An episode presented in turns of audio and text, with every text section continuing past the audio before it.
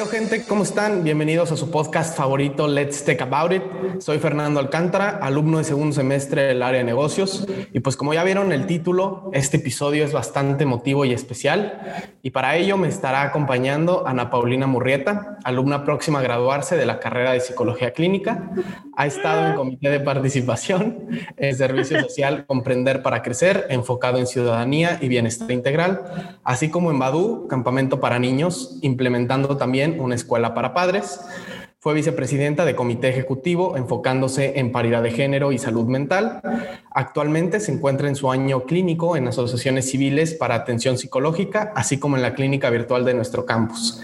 Ana Pau, muchísimas gracias por venir. ¿Cómo estás? Ay, qué bonita presentación. Hasta me sentí famosa ya, así como de los podcasts que escuchas, así como de no sé, me sentí famosa. No, muy bien, muchas gracias por, por invitarme. La verdad, cuando me, cuando me llegó el voice note de la invitación, me súper emocioné y le contesté, les contesté que no, sí, ya súper emocionada, súper feliz, no sé qué. Entonces, muchas gracias por tenerme y creo que se la van a pasar chido los que están escuchando esto. Yo creo que va a estar ameno. Sí, de verdad, muchas gracias por, por el tiempo, por sobre todo pues estar aquí para, para compartirnos mucho. Yo estoy ahorita, pues prácticamente es mi, mi primer año de, de universidad me gradué en pandemia y empecé carrera en pandemia. Creo que tú igual estás terminando carrera en pandemia, ¿no? Entonces es, es, algo bastante, bastante interesante.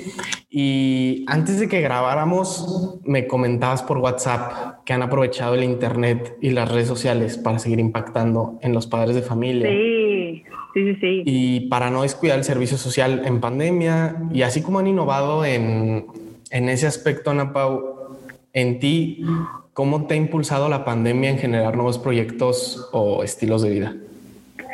No, hombre, creo que es una pregunta súper amplia, pero voy a tratar de, de, después de contestarte, ¿no? La primera de redes sociales, pues creo que fue un... Si esto nos hubiera pasado hace 30 años, probablemente hubiera sido súper difícil adaptarnos, pero gracias al cielo tenemos todo el, equipo para poder seguir aprendiendo. Creo que eso es una ventaja súper, súper grande. Pero a mí lo que la pandemia me ayudó mucho fue un estate quieto, porque como platicabas en el principio, estaba metida en todo, en todo. Entonces fue un estate quieto, enfócate en tus estudios, enfócate en tu año clínico y enfócate en estar bien tú, ¿no? Como en tu salud, en tu salud mental, física y emocional. Creo que fue un ya. Cálmate, enfócate en ti. Y, y, eso creo que fue un reto muy grande porque era, sigue aprendiendo, adáptate a seguir aprendiendo en, en línea, cómo aprendes los contenidos, cómo te aprendes y también a, adaptar en el hecho de todos viven en la misma casa, entonces no había el internet para que cinco personas lo usaran, no había el espacio para estudiar, entonces tú vas a usar la sala, yo voy a usar la sala, tú vas a usar el cuarto, estoy en examen, no hablen. Entonces fue todo este rollo de pues que sí nos costó unos buenos seis meses, yo creo que a todos, ¿no? De pues los que se regresaron a su casa, los que iban empezando una relación y que ahora relación a distancia. Entonces, fue un fue una cantidad de variables de cómo sigo impactando desde mi casa, porque pues nos tocó comité ejecutivo en, en, en, distancia, ¿no? Y le decía a Abraham, que era el presidente, y le decía, bueno, ¿y ahora qué vamos a hacer, no? Todos nuestros eventos, adiós. ¿Cómo los adaptamos a, a, todos en línea, no? Y fue un reto para todos, y no dudo que para el TEC también haya sido un reto en adaptar todas las clases, incluso los maestros que son grandes de edad, que era, ¿cómo les enseñas a, a usar todo desde cero, no? Entonces, creo que fue todo un reto, pero en lo personal, para mí el reto fue cómo sigo impactando desde mi casa, qué es lo que las personas quieren ver en redes sociales, cómo hago que no sea tedioso que se metan a un evento o que se metan a tomar una clase que ya es por fuera de lo que normalmente ven en clases y, y cómo me ocupo yo en mi salud, ¿no? Cómo, cómo, cómo adapto todo para yo mejorar de salud en la manera que como, en la manera que hago ejercicio, cómo hago ejercicio desde mi casa. Entonces, creo que para todos fue un reto de manera diferente y ya volviendo, digo, al, al, al, punto principal fue un enfócate en tu salud física, emocional y mental y trabaja en cómo puedes impactar desde, desde tu trinchera, ¿no? Desde donde estás sentado y, y en redes sociales, que es atractivo para los, para los que quieren entrar a ver el curso, el taller, el programa, la clase, lo que sea. Eso, eso creo que fue el, el, el mayor de los retos de todo. Sí, sí, definitivamente. Sí, no. Definitivamente todos llevamos un reto de, de, de, la diferente, en diferente trinchera, como dices. En mi caso, claro. la salud física fue algo sumamente importante. El, el no descuidarse como antes lo hacíamos. Antes teníamos una actividad física, pues yo creo que mil claro. más acelerada como fue ahorita que llegó esta pandemia el innovar también en, como dices, en cómo retener la, la, atención. Creo que el inicio fue lo más difícil, como dices, incluso en mi familia, en mi familia para todos. Me acuerdo mucho de una maestra que en prepa, pues apenas llevamos dos meses de, de pandemia y literal se llevó un pizarrón y lo colgó en su ventana. O sea, es ahí donde admiras donde admiras claro. la labor de, de, un profesor, ¿no? Entonces eso es muy, muy importante y creo que, pues ahorita yo creo que la salud mental ha sido un pilar muy importante, ¿no? También. Sí, claro. O sí, sea, sí, sí. 100%. Y de hecho, este, bueno, ¿cómo lo vivieron ustedes que fue graduarse y entrar al campus? Este, eso, eso es algo que, digo, yo hablo mucho de, yo ya estaba en campus y ya vivía al 100%, pero pues los de nuevo ingreso que entraron literal luego, luego a un sistema diferente del de prepa, este, yo creo que fue súper diferente, ¿no? Totalmente, totalmente. Fue, fue un, fue una etapa bastante complicada porque es un sistema nuevo, este modelo educativo TEC 21, donde pues, prácticamente sí. es súper, súper, súper diferente. Eh, yo recuerdo mucho, pues el inicio obviamente fue algo triste, algo, no esperábamos ese inicio, pero la verdad siempre agradecidos con, con el TEC, por ejemplo, por el, el High Tech, la verdad es que fue un evento que a pesar de que haya sido en línea, lo disfrutamos bastante, hubo cosas muy, muy padres. Eh, el inicio de, de, carrera también fue, fue todo un reto. Yo creo que las primeras cinco semanas, recuerdo mucho amigas mías que, que sí me decían, Fer, es que no, no entiendo qué, no entiendo por qué cambiamos de materia cada cinco semanas, pero gracias a Dios nos adaptamos, gracias a Dios nos reinventamos, que creo que eso es algo que la verdad nos define mucho como comunidad, nos define mucho como personas y como mexicanos, la verdad. Claro. Entonces, creo que eso, en, en esa parte estamos pues muy bien, la verdad, siento yo. En, en, esta, en esta parte, ¿tú qué es lo que más valoras de tu carrera? Uf, creo. Ay, no sé qué pregunta tan difícil. Creo que son muchas cosas, pero entre ellas es el, el quitar el tabú de la salud mental, ¿no? Porque y hasta varios amigos y familiares, ¿no? De, pues es que el psicólogo o el psiquiatra es para los locos. Y así como, hey, compadre, todos estamos locos, ve a terapia. O como el meme de, de Helga, ¿no? Que dice como, es que en mis tiempos no existía la terapia y le dice, es evidente, Bob, porque me estás gritando. Entonces, algo que aprecio mucho de mi carrera es el quitar el tabú de la salud mental y empezar a hablar del tema y como impulsar el hablar del tema, o sea, de tienes ansiedad, te entiendo, tienes depresión, te entiendo, tienes este, este, esto que te pasó fue algo muy difícil y es qué bueno que lo platiques o que quieras hablar del tema y que haya estos espacios para hablar del tema.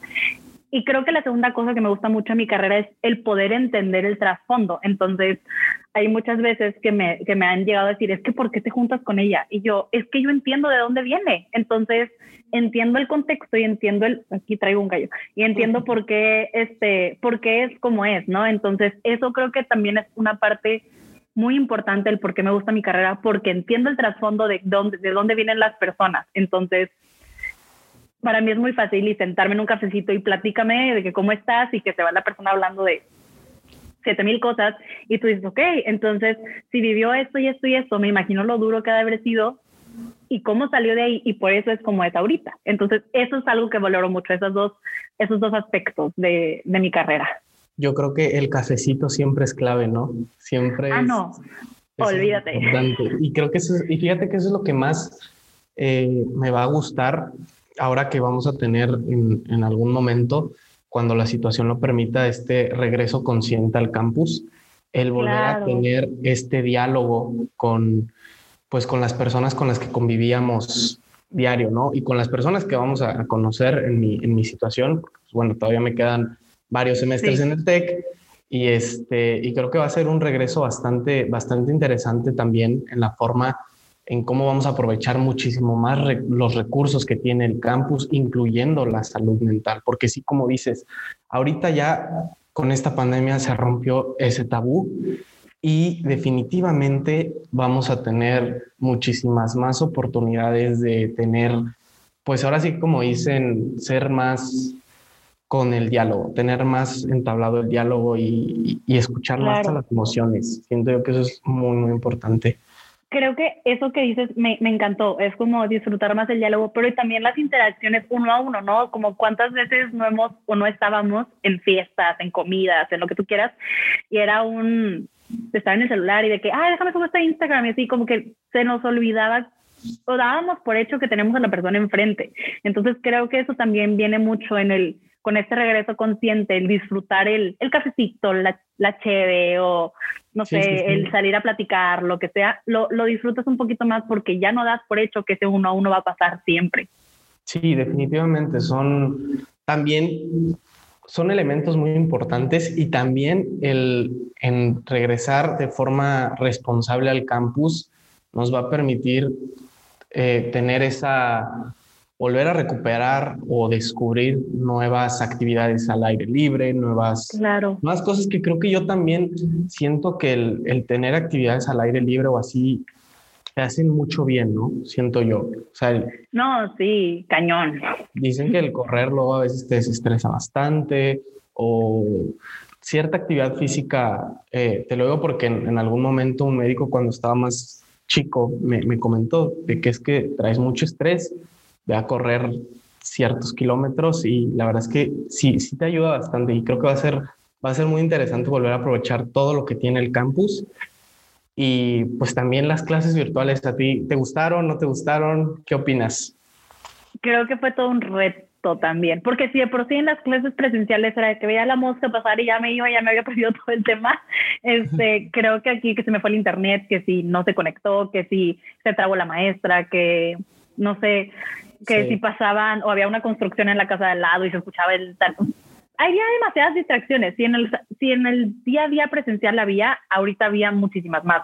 O el hacen ruido en la cocina y yo estoy aquí.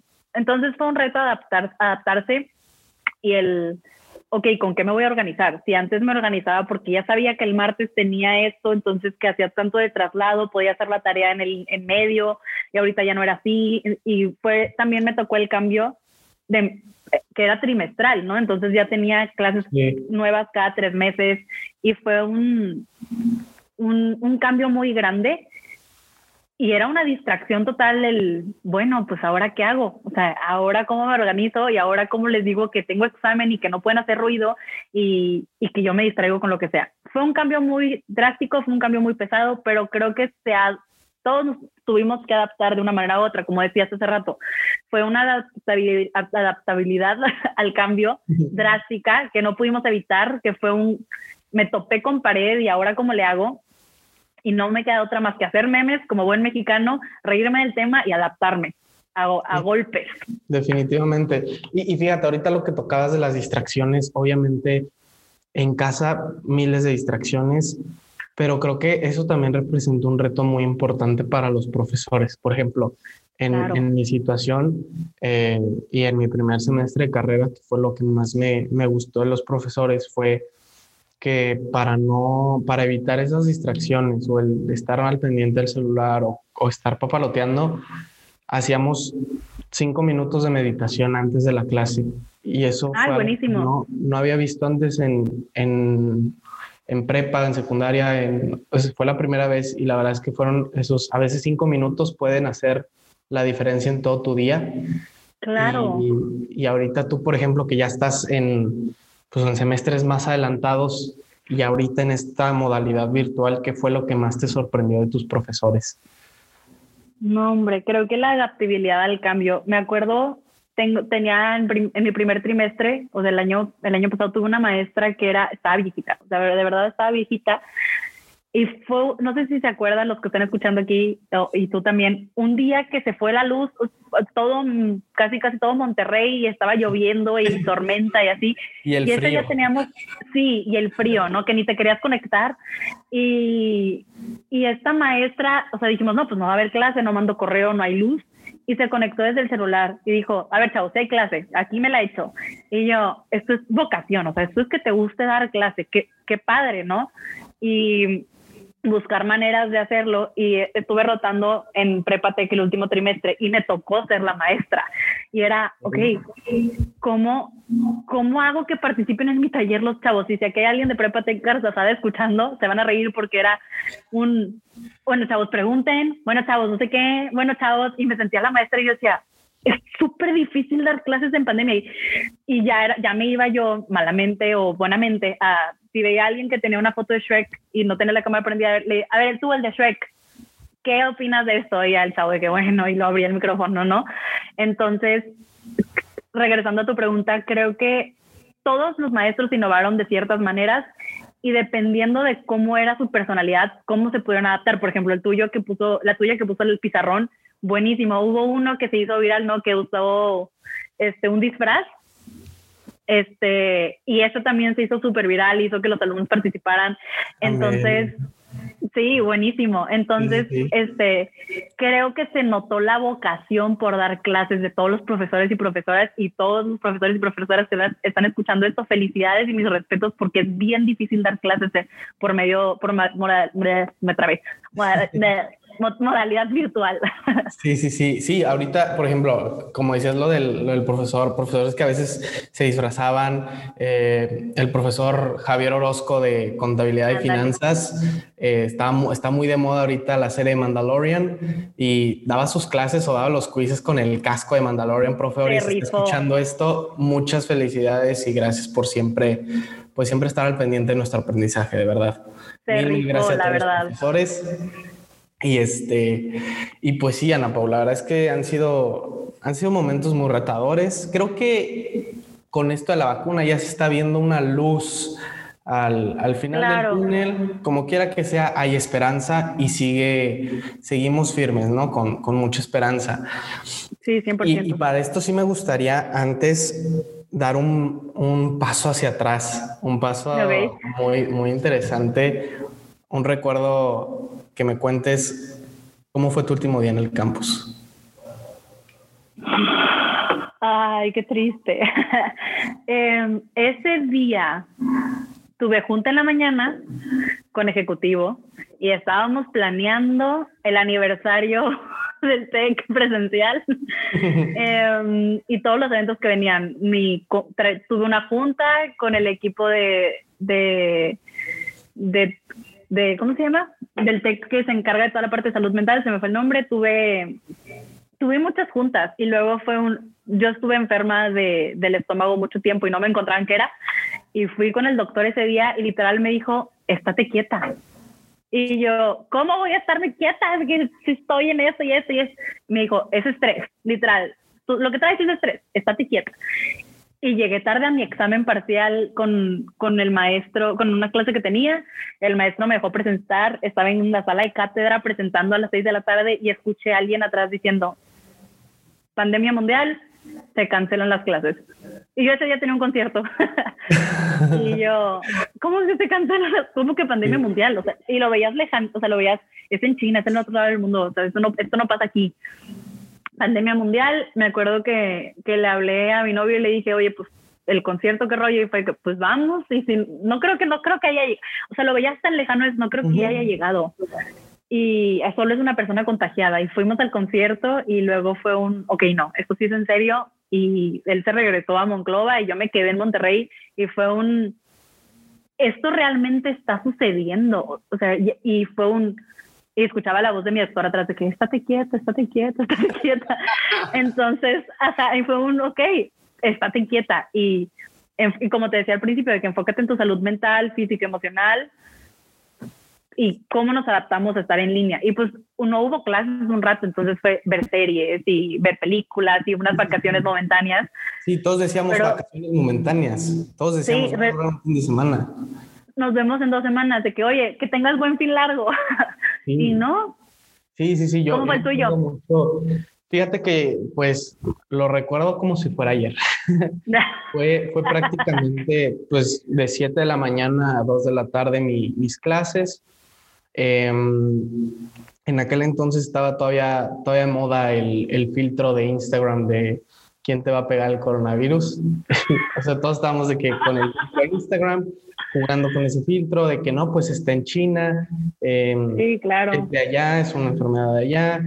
Cuando a las 4 de la tarde aproximadamente en, en la prepa, yo estaba en, en, Placita, yo soy de, estaba en Prepa Tecar Salagüera, y estamos en Placita, en esa zona donde pues se juntan todos los alumnos, y una amiga me dice, cancelaron las clases, le dije, neta, no, pues se viene un súper buen cuento porque una semana nos vemos. Y mi maestra de mate era que no se preocupen, esto ya había pasado con la influenza, nos vemos en un mes.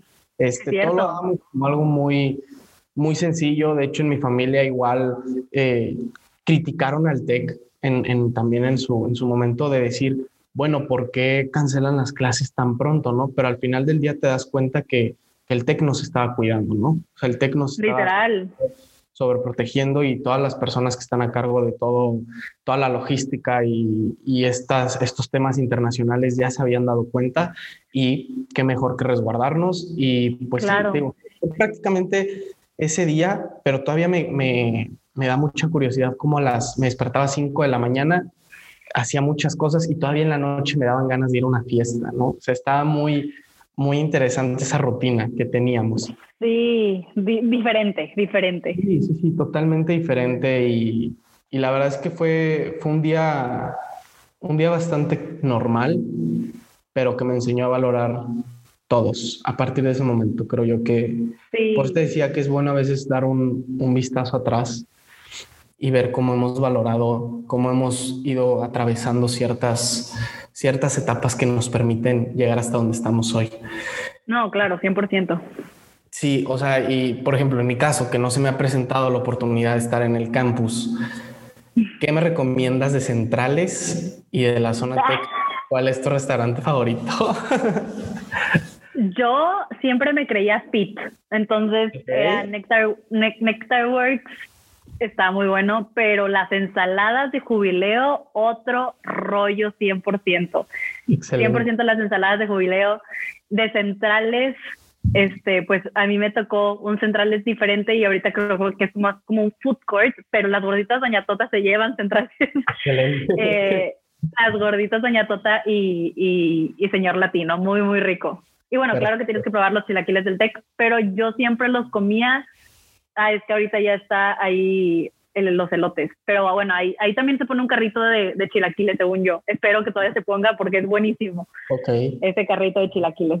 ¿Y, y de por ahí, por el TEC, algún restaurante que, que te guste? Ah, ah, bueno, yo soy mucho de cafecitos, entonces recomiendo mucho Café Limón porque me iba caminando a Café Limón siempre. Buenísimo, de café. Este. Y bueno, creo que el, el lo cerraron, pero Está cruzando Teo Burger, buenísimo también. Ah, el Toshi Tiger también está cruzando. Este, muy rico, muy rico. Titos, Titos también está caminando. No, hombre, Ganas. yo me la vivía en Titos y yo creo que por eso me dio gastritis, porque yo comía Titos mínimo tres veces a la semana y era un, sin dudarle, o sea, volteaba, volteaba con una amiga y era Titos, Titos, Titos, Titos. Y sí, claro. Tenía, era Titos.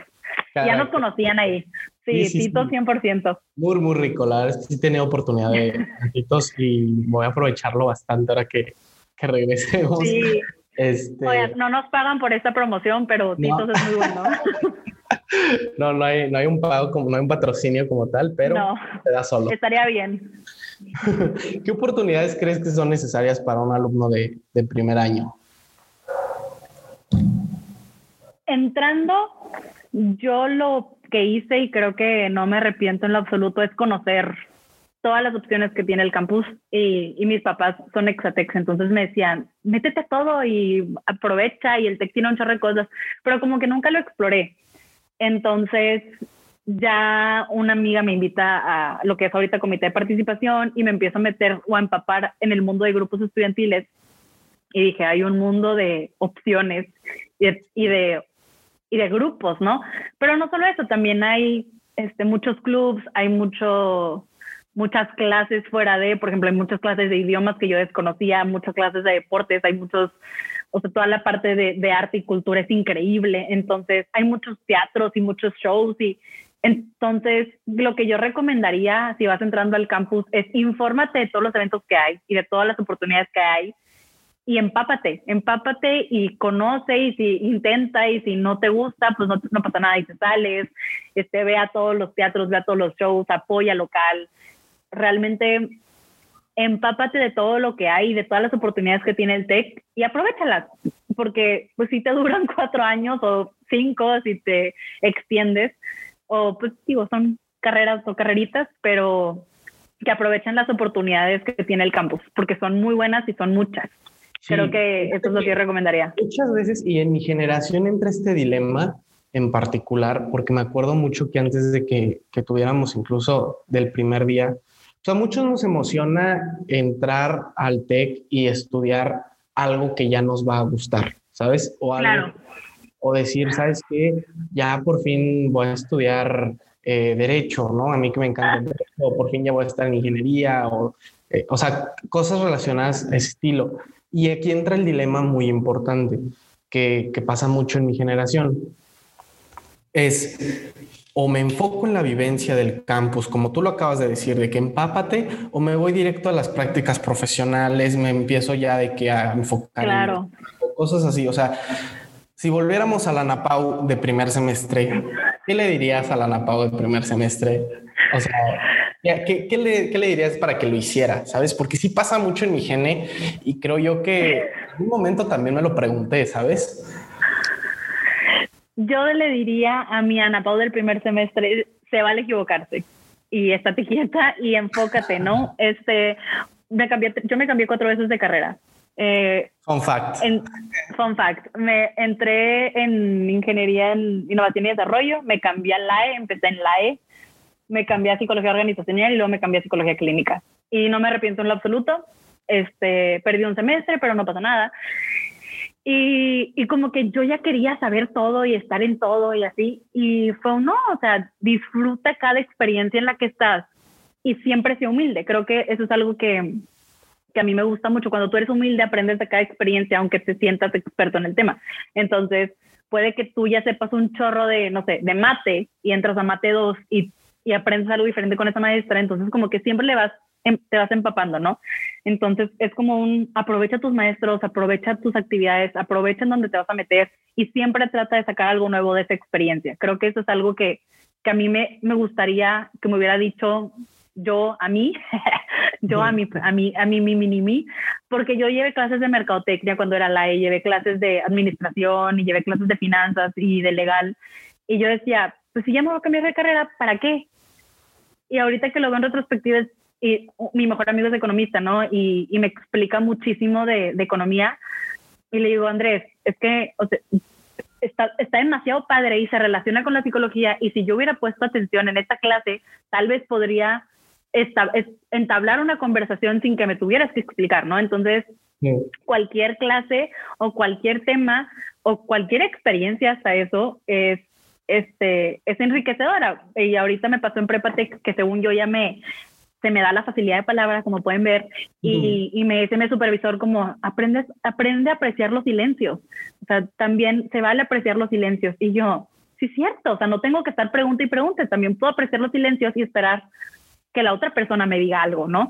Entonces, a lo que voy es, de todas las experiencias aprende, de todas las experiencias es enriquecedor escuchar y ver qué puedo sacar de ahí. Entonces, sí. eso es algo que me gustaría que todo el mundo aquí se llevara eh, este podcast, un libro, una clase, una maestro, lo que sea, siempre hay algo nuevo que sacarle a, a, las cosas. Definitivamente, creo que eh, cada semestre es, es muy diferente, cada semestre tiene diferentes moods, cada semestre tiene diferentes oportunidades y algo que yo me estoy dando cuenta incluso ahorita en esta modalidad virtual es que las oportunidades o las puertas de las oportunidades ahí están, nada más es cuestión de claro. quererlas. Nada más es cuestión de quererlas abrir. Hay muchas cosas ahorita que estamos en, en, la situación por la que estamos pasando. Hay muchas oportunidades y hay muchas formas de crecer. Entonces solamente es cuestión, pues, de, de verdad a, aprovecharlas y, y, como dices, apreciar cada momento porque sí es muy, muy importante, pues, pues prácticamente vivir cada experiencia con humildad y con, con muchos valores de, Pues prácticamente para tener en cuenta que somos estudiantes que van a generar un cambio en nuestro país y en el mundo, ¿no? Somos ciudadanos del mundo al final del día. Claro. Creo que algo que me enseñó el TEC mucho y los que estén escuchando esto y aquí Checo Treviño fue un asesor muy grande para mí en grupos estudiantiles y Checo me enseñó dos cosas. Me, em, primero, la primera cosa que me enseñó fue que un no no significa que no, significa busca otra manera de hacerlo. Entonces, cuando el TEC o un grupo en el TEC te cierra las puertas, no significa que no sea no, simplemente busca otra manera de hacerlo, ¿no? Y la otra cosa que me enseñó y que creo que eso es algo que me llevo para toda la vida es que hay un efecto multiplicador siempre cuando eres una persona. Cuando tú como individuo tienes un efecto multiplicador que si yo estoy hablando ahorita contigo, lo escuchen tres personas y que de esas tres personas se, se, les quede algo de lo que estamos platicando ahorita tú y yo. Y ese algo lo platican con otras tres personas. Y esas tres personas a una se le queda y esta persona lo platica con otras cinco. Y a esas, de esas cinco a dos se les quedó y lo platican y lo platican. Entonces, el TEC me dejó mucho eso y creo que para los que están escuchando esto, espero que se les quede este, este efecto multiplicador que me enseñó mi gran mentor Chico Treviño fue tú siempre tienes la, el poder de impactar. Ojo, ya sea tu decisión si impactas de manera positiva o de manera negativa, pero usa ese poder de impactar este efecto multiplicador de manera positiva y vas a ver cómo va creciendo esta comunidad de pues de, de luz, de energía, de vibración, como le quieran llamar, pero de, de, positivismo, ¿no? O sea, entonces utiliza tu poder de palabra y como ustedes que ahorita tienen este podcast que está buenísima la idea, si lo escuchan tres personas, por decir algo. Y esas tres personas lo pasan. Y esas ya son seis. Y luego de esas seis lo pasan otras vez y otra vez y otra vez y otra vez. Y ya generas esta red, esta comunidad de, de positivismo, ¿no? está muy padre. Entonces, sí, ojalá se les quede a estas personas que lo están escuchando. No, no significa que no. Y el efecto multiplicador, llévenselo, tatúenselo. Bueno, no, no se lo tatúen, pero en la, en la sangre. Sí, claro. La verdad es que siento yo que independientemente del de en qué área estés eh, como estudiante, siempre vas a tener una forma de impactar en alguien más, sea como sea. O sea, y eso es algo que la verdad me encanta y sigo sigo llevando a cabo. Ahorita, como dices, tenemos Checo, Checo Treviño seguramente fue alguien que, que marcó tu, tu, carrera en parte, ¿no? Entonces, así como Checo, creo que tuviste también muchas experiencias que marcaron tu, tu carrera. Entonces, si tuviéramos ahorita al genio de Aladín en, aquí con nosotros y te concediera el deseo de regresar a una a tu mejor experiencia en el campus, ¿cuál sería? Híjole, Creo, creo que no regresaría. Creo que le digo, sería como un, hay un dicho muy famoso que dice en el principito de si yo hubiera sabido lo que lo que sé no hubiera hecho lo que hice y le, le contestan si tú no hubieras hecho lo que hiciste no hubieras no sabrías lo que sabes ahorita entonces igual y lo que le pediría es ponme una película de toda mi vida, ¿no? Y, y, y pues verla, disfrutarla, pero no cambiar o no regresar a ningún momento, simplemente tomar lo mejor de todos los momentos que viví, que me han formado la persona que soy ahorita y darle gracias, ¿no? Como un gracias por tropezarte y gracias por eh, llorar y gracias por gritar y gracias por enojarte y gracias por todas las veces que me dijeron que no, porque gracias a eso soy la persona que soy ahorita. Y, y muchas veces, hoy, hoy justamente, me dice, le, le platico a una amiga de mis picaduras, ¿no? Porque a las que están escuchando me dio una alergia porque me picó una araña. y, y, y me dice mi amiga, Murrieta, todo te pasa, ¿no? Y yo, pues sí, todo me pasa a mí. Y me oh. decía, porque nadie de tu familia en el viaje se, se contagió. Y le dije, no, nadie, nada más a mí me picaron y a mí me dio la alergia. Y me dice, todo te pasa. Y le digo, pues sí, pero gracias a eso, pues sé que para la próxima me tengo que poner o tengo que fumigar, ¿no? Entonces ya aprendí. Eso es, es, como una, una anécdota chiquita, pero que gracias a eso soy la persona que soy ahorita. Todas mis experiencias me llevaron a ser lo que soy. Entonces, creo que no regresaría, sería como poner una película de los mejores momentos de mi vida para reírme un rato y hago palomitas, ¿no? Este, sí. creo que eso sería.